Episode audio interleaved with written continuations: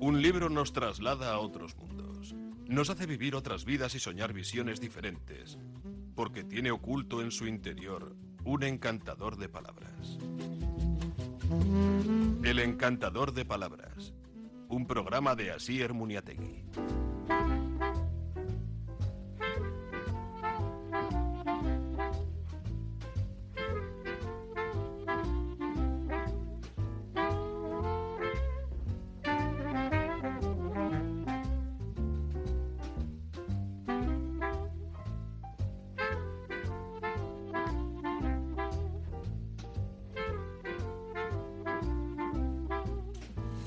Eixo, zaldeon zer moduz, ongi torriak beste egun batez, gure irratzaiora, erreteren sintonia honetara, liburuak gai nagusi ditugula, eta liburuak gaur, eh, ba, bereziak atzo amitu zan, biloko liburu azoka, liburu zarren, eta okasioskoen azoka, eta hainbat jende bila dela mazazpigunez haren alean, eta emaitza oso positibo izan zala baita ere.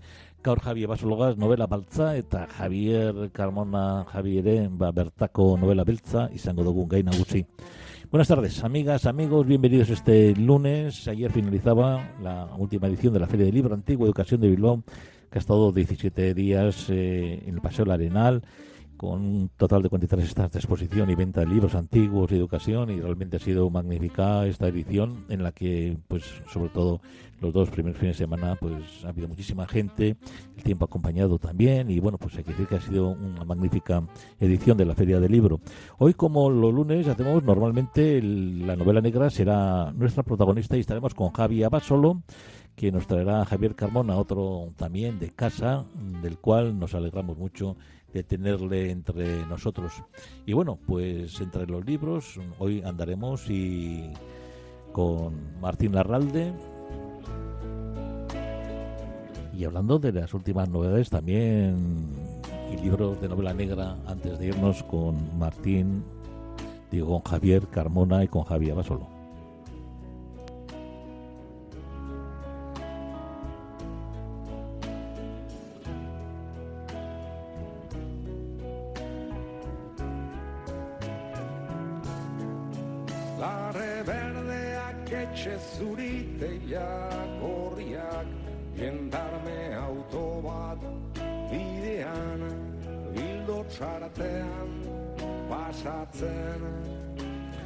Bueno, pues en Novela Negra tenemos que hablar obviamente también del Premio Planeta de este año de Carmen Mola Teje, que bueno, pues eh, ha sido también toda una noticia que se, detrás de ese nombre de escritora, pues encontraban tres guionistas muy conocidos. La Bestia es el premio Planeta y nos lleva también al año 1834, Madrid, una pequeña ciudad que que trata de abrirse paso más allá de las murallas que la rodean, sufre una terrible epidemia de cólera, pero la peste no es lo único que aterroriza a sus habitantes. En los arrabales aparecen cadáveres desmembrados de niñas que nadie reclama. Todos los rumores apuntan a la bestia, un ser a quien nadie ha visto pero al que todos temen.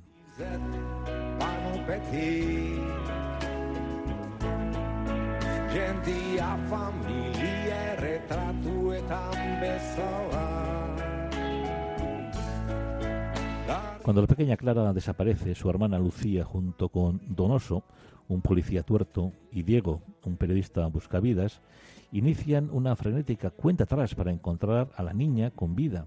En su camino tropiezan con Fray Braulio, un monje guerrillero, y con un misterioso anillo de oro con dos mazas cruzadas que todo el mundo codicia y por el que algunos están dispuestos a matar.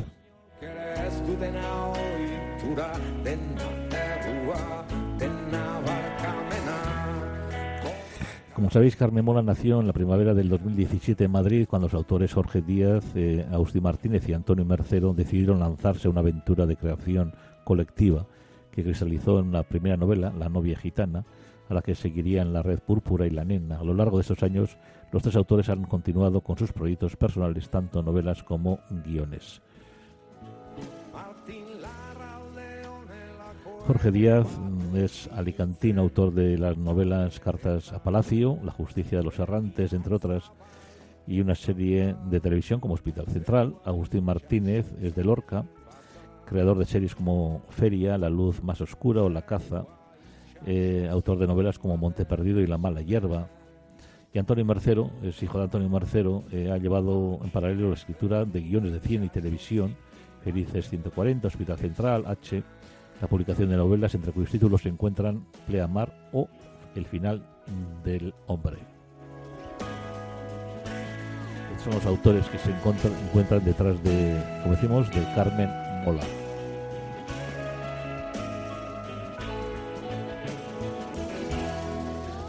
Es el premio Planeta, como decimos, de, de este año.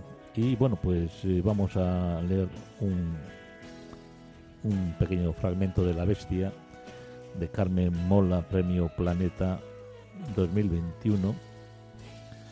Madrid, como decíamos, 23 de junio de 1834, bajo el aguacero que ha transformado el sueño arcilloso en un fangal. Un perro famélico juega con la cabeza de una niña. La lluvia cae inclemente sobre las casucas, las barracas y los tejares miserables que aparecen a punto de derrumbarse con cada ráfaga de viento. El cerrillo del rastro, no lejos del matadero de Madrid, se inunda siempre que llueve. Para llegar a este barrio pobre y olvidado hay que bajar una rampa abrupta y salvar continuas cortadoras de terreno que forman barrancos aquí y allá. El agua golpea con fuerza en los tejados de hojalata de paja, de ramas, penetra en las viviendas, crea charcos en la arena y cascadas en los taludes. No es extraño que nadie repare en el perro, en el gruñido juguetón con el que zarandea la cabeza que mantiene sujeta con los colmillos clavados en la mejilla. Entre el estruendo de la lluvia, el gorjeo histérico de una vieja arrodillada junto a un cadáver cubierto de barro en el fondo de un pequeño barranco. La bestia vendrá por todos, la bestia nos matará. Donoso no logra hacerla callar. La bestia está aquí, masculla sin cesar la anciana. Él ha bajado despacio por el desnivel del terreno y ahora tiene a sus pies los restos de un cuerpo que evocan los despojos de un carnicero. Un torso con un brazo descoyuntado, pero aún unido a él por un hilo de músculos y carne desgarrada. La pierna derecha no parece haber sufrido daño. Donde debería estar la izquierda hay un muñón, un agujero que deja a la vista la blancura del hueso de la pelvis. Las partes que faltan las han arrancado de manera violenta, no hay ningún corte limpio, ni siquiera en el cuello donde entre el amasijo de carne se adivinan las cervicales partidas. Solo los incipientes pechos permiten imaginar que se trata de una niña de no más de doce o trece años. La lluvia ha lavado los restos y apenas hay sangre. Se podría pensar que es una muñeca rota y abandonada, manchada de barro. La bestia está aquí. La anciana se repite como una rueca que gira sin cesar. Donoso la separa del cadáver con un empujón. Así comienza esta obra, La Bestia, ganadora del premio Planeta 2021 mm, de Carmen Mola, que son estos tres autores que hemos dicho mm, que están detrás de esta obra ganadora del premio Planeta. Bueno, pues nuestro premio Planeta es Javi Abasolo, que nos trae semanalmente a las novelas policíacas, las novelas negras, a nuestro programa El Encantador y nos trae también a alguien muy de casa como Javier Carmona. Vamos ya con Javier Abasolo aquí en El Encantador de Palabras. Bueno, pues una tarde más vamos con la novela policíaca aquí en El Encantador de Palabras, siempre con nuestro compañero José Javier Abasolo y bueno, pues de un Javi otro Javi porque hoy también es protagonista otro Javier y también es de casa. José Javier Abasolo, Arrachaldeón, buenas tardes. León. Bueno, Javier Díaz, Díaz Carmona eh, es de, casa, digamos, con un título Justicia y editorial Grejalvo. ¿Qué podemos decir de, Javier? Cuéntanos. Bueno, esta es la tercera novela que, publica, aunque ha publicado también algunos relatos eh, juveniles eh, basados en la mitología vasca. Y bueno, son novelas entre sí cada vez muy diferentes, ¿no? Es curioso porque, bueno, la primera novela eh, se, se Cordera Ciegas, hablo de memoria, yo creo que el título es Cordera Ciegas, eh, está basada en un problema en Nicaragua, ¿no? Sí, sí, Cordera Ciegas, un momento, sí, me estuve presentándolo yo con él, sí. Que tiene que huir de, de Euskadi, se va a Nicaragua. La segunda novela, Ekin, que es eh, un planteamiento de, redes sociales e incluso violencia de género, eh, ocurre en Barcelona y esta tercera pues ya vuelve a su ciudad natal, a Bilbao, con esa dos novelas Justicia. Las tres son novelas de, género negro o policíacas, eh, y, pero son muy diferentes entre sí. En ese sentido, pues se puede destacar la versatilidad del autor, que no se limita a un cliché reconocido y éxito y dice, bueno, pues voy a repetirlo, sino que, ha cambiado en cada una de estas novelas de, modo de, escribir o de contar la historia, aunque por lo que nos dijo eh, va a seguir usando a uno de los protagonistas de esta mm. última. De los bueno, pues eh, Justicia es, como hemos dicho, el título de Javier Díaz Carmona, publicada en Grijalbo, y nos lleva a varias muertes, aparentemente sin conexión, que sacuden la apacible vida de una ciudad como Bilbao. Lo único que tienen en común las víctimas es que en el lugar del fallecimiento suele aparecer una pintada con la expresión justicia. Parece que alguien está intentando cebarse en quienes se lucran de las desgracias de otras personas, aunque quizás no todas las víctimas encajen en ese perfil. Bueno, pues muy abierto el, planteamiento. Sí, a mí incluso cuando leí el título Justicia me pareció un... Yo llevo yo por los títulos, a mí todo es muy malo y muchas veces los editores mm. me, me mandan cambiar títulos de mis novelas me pareció como tan tan escueto esa palabra de justicia y tal, pues y luego cuando ves la novela te das cuenta de que es un título muy adecuado, ¿no? bueno, ya hablaremos. Sí, bueno, pues ya con el primer protagonista es Osmani Arechavala. Obviamente el apellido no es de muy lejos, pero él sí. Osmani Arechavala es antiguo militar cubano combatiente en Angola y allí donde le hubiera llevado la revolución cubana que aparece en Bilbao para descubrir quién mató a su hijo. Sí, es eh, un antiguo revolucionario que sigue fiel a los ideales del Che y de Fidel Castro, mm. con todo lo que ha llovido y con todo lo que ha pasado, pero que ya, ya es muy escéptico. Eh, su hijo ha venido a, a Bilbao, se ha casado con una bilbaína, y bueno, y después eh, y ella ha sido asesinado, ¿no? Entonces, él viene aquí a descubrir qué es lo que ha, qué ha, pasado, ¿no? No es un policía como tal, es un militar, pero bueno, pues digamos que ya es lo único que le queda en la vida y pues intenta saber, comprender de los motivos, ¿no?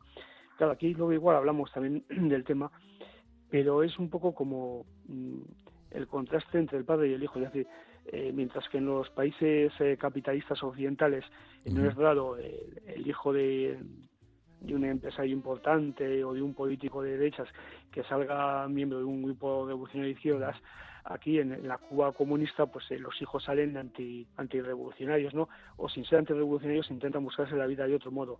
El hijo ese se ha convertido en un gigolo, conoce a una bilbaína 20 años mayor que él, pero se casa con ella para venirse aquí. Y luego ahí, eso es parte de, de la trama, ¿no? Pero bueno, el hombre es un hombre que, a pesar de ser posible desencanto, sigue aferrado a sus, a sus ideales y a una cierta ética de, de la vida. Bueno, pues luego tenemos otro personaje que se llama Antonio Arzamendi, Arzamendi eh, pareja de una de las mujeres asesinadas, que es un pacífico trabajador de banca que no entiende lo que ha sucedido. Sí, es un personaje, pues, más bien eh, anodino, ¿no? Es decir, eh, hacerle protagonista de una novela negra es un tour de parece muy muy valiente por parte del autor porque no tiene nada especial sencillamente es un hombre que quiere jubilarse y pasar el resto de lo que le queda de vida pues con, con la mujer eh, no es su mujer se está divorciado separado con la que quiere hacer su vida no entonces es un tema que le sobrepasa que no, que no entiende por qué y quiere saber qué ha ocurrido pues para para que le pasara. Yo lo que más que para que mataran a a, la mujer de la que está enamorado para saber por qué le ha tocado a él, por qué es en lo que le ha afectado, ¿no? Bueno, luego está la, mujer del hijo de Osmani, que hemos dicho que es el que el antiguo militar cubano este. Bueno, pues se llama Nerea, que es la viuda del hijo de, Osmani. Una mujer apática, sin ningún interés por nada en la vida, ni siquiera por su hija pequeña. Sí, esta es una mujer, pues que bueno, que eh, normal, digamos, como muchas que conocemos, solo que pues eh, con más complejos que otras, eh, que no ha hecho nunca nada en la vida. Sí, estudió una carrera, pues pero que luego no ha ejercido, pero que había que hacer algo, eh, que viene el piso de sus padres, con la pensión que le quedaba de, sus padres, y que el momento de su vida fue cuando con unas amigas fue a Cuba y conoció a este hombre, ¿no? Pero luego, lógicamente, la realidad eh, se vuelve a manifestar en Bilbao. Es decir, en Cuba todo era muy bonito, estaba con ese eh, negrazo imponente que la trataba muy bien y le hablaba con palabras cariñosas y luego llegan a Bilbao y tienen que vivir juntos, ¿no? Y ahí se le cae el mundo porque se da cuenta de que los sueños no son siempre realizables, ¿no? Bueno, pues eh, además de esta, está también en Borja Maruri, que suena como a Borja Mari, pero es Borja Maruri, abogado especialista en los abogados siempre sois especiales. Abogado especialista en delitos financieros y pues muy amante de la buena vida, del dinero con el que se puede conseguirle, claro, como buen abogado. Sí, bueno, algo muy normal, a todos nos gusta la buena vida, ¿no? Otra cosa es que hagamos de todo para conseguirlo. Hombre, este como tal, dicho así, parece que es un abogado corrupto, no lo es, sencillamente eh, es un abogado que efectivamente piensa que es mejor eh, dedicarse a trabajar para gente que tiene dinero, que le puede pagar bien, que para gente que no tiene dinero, que no le va a pagar tan bien o si le paga, ¿no? Entonces, bueno, eh, se ha especializado en investigar delitos financieros o tramas financieras y pues por eso que unos clientes eh, que han, una de las mujeres asesinadas es hijo y hermano de uno de ellos, pues le dicen que que descuida lo que ha pasado, que a ver cómo puede hacerlo. Más que con el intento de llevarles ante un juzgado para con el intento de vengarse, ¿no? Bueno, pues eh, luego tenemos otro personaje que es el Erzaña John Larralde, que es amigo de Arzamendi, que hemos hablado antes, y casi está al borde de su jubilación. Sí, bueno, eh, estamos hablando de una novela policíaca, por mucho que los protagonistas sean de otro tipo, siempre tiene que aparecer un momento dado la Erzaña, ¿no? Porque es quien oficialmente investiga los asesinatos y quien tiene ciertas claves que los demás no poseen y hay que acercarse a ellos. Este es un hombre jubilado que no quiere meterse en líos, lo que no significa que no haga bien su trabajo, aunque a veces pues puede ser incompatible una cosa con la otra, ¿no? Y que sí, que es amigo personal de, de Arzamendi, por lo que le lleva pues a contarle cosas que luego eh, los otros utilizan, ¿no? Porque al final se crea una especie de, de pool de, investigadores entre los Mani, el Borja Maduri y, la, y el propio Arzamendi. Tres personas que en principio no tienen nada en común, no ya solo los tres, sino uno de uno en uno, eh, no tienen nada en común, pero que la ansiedad les hace les obliga a juntarse. Bueno, pues luego hay un periodista que es Marque Larana, periodista que mantiene un digital sensacionalista, que cree que ha encontrado un filón con los asesinatos que se están produciendo en Bilbao. Sí, es la verdad es que es un personaje que en principio negativo, pero a mí me, ha caído hasta, hasta simpático, ¿no? Porque en el fondo es un hombre porque intenta sobrevivir sin más, ¿no? Es decir, es un periodista pues que ya sabemos, bueno, por los amigos que tenemos, cómo está la profesión hoy en día, que no consigue levantar la cabeza, se inventa un digital y para intentar conseguir lectores pues eh, está en plan sensacionalista, ¿no? Lo que le lleva a cometer pues algunos descuidos y algunos fallos que hacen poner el punto de mira de la lechaña e incluso pues de, de posibles anunciantes, ¿no? Ya digo, es, es el típico tío que intenta buscarse la vida y para eso hace cosas pues que no nos parecen éticas, pero que bueno, pues que, no tiene más remedio que hacerlas. Eh, hay que decir por último a Julián y Luis Enrique Delgado, que son padre y hermano de una de las mujeres asesinadas que a su vez buscan venganza por encima de todo. Sí, eh, son los que contratan a Borja Maduri y luego se ponen en contacto también pues eh, con Osmania de Chavala y con Antonio Zamendi y efectivamente tienen sus motivos, la hija y hermana ha sido asesinada y quién sabe qué ha pasado, pero por el carácter de, los dos, sobre, pues parece como que lo que buscan es otra cosa, ¿no? Es decir, eh, no tanto llevarle a un juez que igual empiece en cuenta atenuantes o eximentes y le condenan no sé cuántos años y al de poco tiempo está fuera, etcétera, sino que quieren cargárselo directamente. Bueno, eh, ¿qué destacaríamos entonces de esta novela de Javi Díez Carmona, Justicia? Bueno, es una novela en que constantemente eh, se está viendo y explorando el límite que puede haber entre la justicia y la venganza. La novela se titula Justicia, pero hay momentos en que parece que se trata de, venganzas, eh, venganzas de quienes están matando a la gente y venganzas de quienes quieren encontrar a los asesinos, ¿no? Claro, el tema es muy delicado porque se supone que históricamente, y así nos lo han dicho las autoridades de derecho y en general en todos los sitios, que, que la justicia es lo que ha sustituido a la venganza una vez que nos hemos civilizado, ¿no? Es decir, en vez de dejar la, la justicia en manos del particular, en dejarla en manos del Estado de las instituciones. Y claro, cuando las instituciones y el Estado te fallan, mm, te queda o resignarte o vengarte. Ahí es un tema también, un dilema, hemos estado hablando antes también de un dilema moral y ético, pues que ahí queda, ¿no? Bueno, esta es la... esta es la lo que se puede destacar y la frase que tú has destacado de esta novela. Tal vez el cielo de Bilbao fuera eso, pensaba Osmani, mientras finas gotas de sirimiri resbalaban por su rostro, un lienzo sombrío, una sucesión de grises y negros desde donde caía una llovizna interminable que empapaba cabellos, abrigos y voluntades. Aunque contemplando el ambiente que desbordaba la calle, concluyó que la voluntad de los bilbaínos no se doblegaba tan fácilmente siendo bilbaíno yo también tenía que decir esta frase. Claro, claro, claro, has leído, sí, claro. Pero bueno, la verdad es que en la novela trasluce pues un conocimiento y una moda Bilbao muy fuerte, ¿no? En unas jornadas que tuvimos hace poco en, en prensa de Bruma Negra, de novela negra, eh, el mismo autor Javier Díaz Carmona dijo mm. Que con esta novela eh, efectivamente no iba a conseguir que vinieran turistas a Bilbao, pero que era el Bilbao que él amaba y conocía y me parece además muy, muy adecuado. Bueno, pues es la obra de nuestro querido amigo Javier Díaz Carmona, Díez Carmona, eh, publicado en Grijalbo, y el título es Justicia, y bueno, pues he oído comentarios de que está muy bien la novela, eh, otros autores también, que me han dicho, oye, pues me está gustando mucho la novela de Javier Díez Carmona, y está publicado, como decimos, en la editorial en, Grijalbo. El título es Justicia. José Javier Abasolo, Gerarte Agures, Cargasco. El encantador de palabras.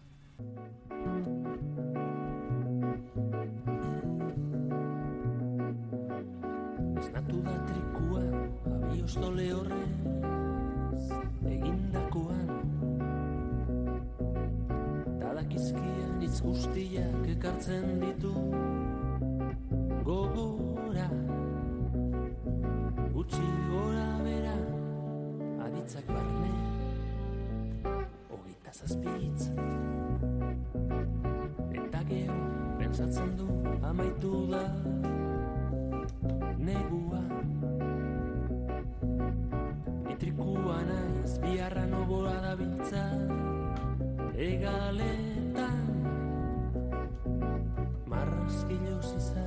zomurro armiar maile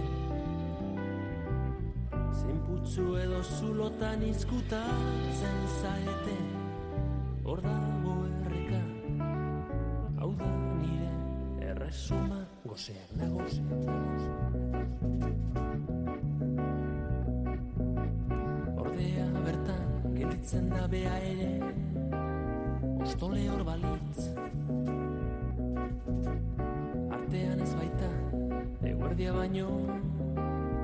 Tale gezar batek Galera zieiten Baitizkio eguzkia.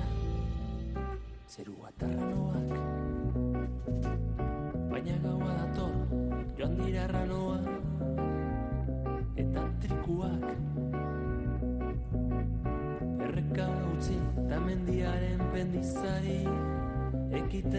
Bueno, pues dentro de la novela negra también, antes de finalizar, tenemos también otras novelas que comentaros aquí en el Encantador de, Palabras.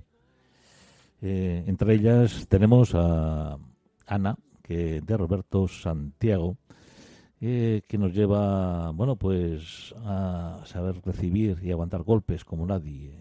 Bueno, pues nos vamos años atrás. Ana Tramel fue una brillante penalista a la que se disputaban los mejores despachos. Un oscuro suceso en su pasado cambió su vida y ahora pasa sus días entre recursos administrativos, en un mediocre bufete, ahogándose en un vaso de whisky. Pero su vida da un vuelco cuando su hermano Alejandro, con el que no había o no habla desde hace cinco años, le llama angustiado, la llama ha sido detenido por el asesinato del director del casino Gran Castilla. Ana pide ayuda a su jefa y vieja amiga, Concha. Necesita la estructura y los recursos del despacho para llevar adelante una defensa en la que tiene prácticamente todo en contra. Acompañada de, un peculiar equipo, un viejo investigador, una abogada novel y un becario ludópata, se enfrentará a las grandes empresas del juego. Ana, un thriller absorbente protagonizado por una mujer inteligente, pero acabada, brillante, pero autodestructiva, única, un oscuro asesinato, un protagonista que dejará huella, una batalla que todos dan por perdida, un thriller que dicen no podrás olvidar y desde luego también un thriller que nos puede llevar a entender esto. El primer líquido en el cuerpo, un trago de ginebra seca. Sentí el líquido quemándome la garganta, cayendo en el estómago, el ardor imprevisible. Buenas noticias, estaba viva. Muy lentamente mis pupilas comenzaron a enfocar a mi alrededor. Unos rayos de luz entraban por las rendijas de una persiana blanca tipo Roger. Entre la penumbra pude distinguir un armario empotrado, una estantería modular en la pared y algo parecido a un paragüero en una de las esquinas. Aún debía ser temprano, o tal vez no. La verdad me importaba muy poco. Bajé la vista hacia mi cuerpo, llevaba puesto un sujetador color carne, iba desnuda de cintura para abajo. Eso solo podía significar una cosa. Bingo. allí estaba. Levanté a duras penas las sábanas. Un tipo barbilampiño dormía completamente desnudo a mi lado. No debía tener más de veinticinco, treinta lo sumo. Estaba de espaldas tumbado boca abajo. Aún así no debía andar desencaminada. Me he hecho experta en calcular la edad de desconocidos que aparecen a mi lado, desnudos y boca abajo al amanecer. Di otro trago a la botella de vidrio esmerilado y tal vez verde. Este segundo golpe de ginebra visitó mi estómago de forma aún más violenta. Me entraron arcadas, aguanté las ganas. No era plan echar la pota en la cama del barbilampiño. Intenté concentrarme en algo. Una puerta que parecía comunicar con un cuarto de baño estaba abierta justo delante de la cama. Si hubiera tenido fuerzas para llegar hasta allí, se me ocurrían muchas cosas que podía hacer en un baño en aquel momento y quizás me harían sentir algo mejor. Decidí dejarlo para más adelante. Reuniría la energía suficiente y ya veríamos.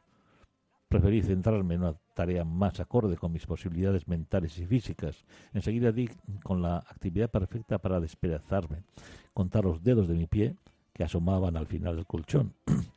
Empecé a moverlos de uno en uno, por orden, el dedo gordo, el otro, que no recuerdo nunca cómo se llama, el corazón, el anular.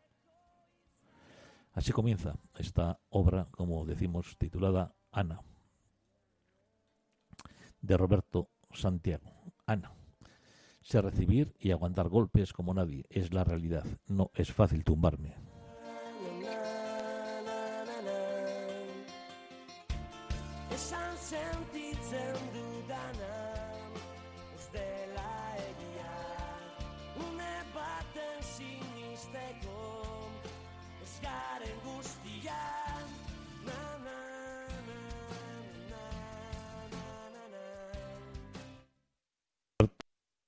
Roberto Santiago es eh, escritor, dramaturgo, guionista, director de cine. Ha escrito 50 novelas infantiles y juveniles, entre otras la colección de Fútbol y Misterio, Los Futbolísimos, de la que se han vendido tres millones y medio de ejemplares aquí en el Estado y que ha sido traducida a varios idiomas.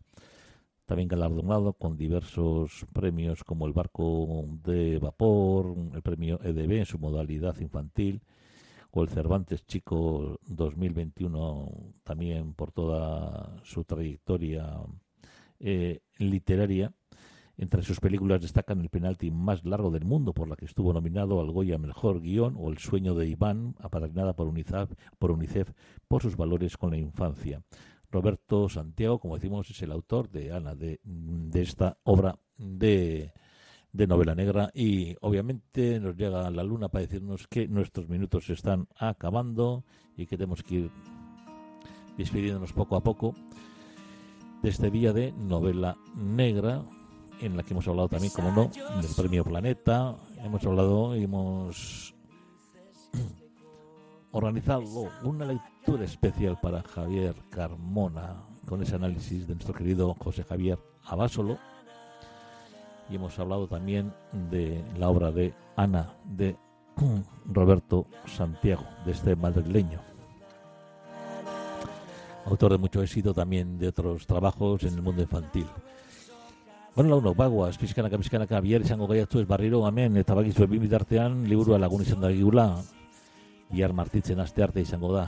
Eta alda neurrian, zoriontzu egiten eta izaten jarraitu, eta liburua lagun izan da gigula. Beste barik, talde uste nitzenean asier, munieta giren agurra duzu jainko lagun, musu, handi batez, birarte, aio, aio.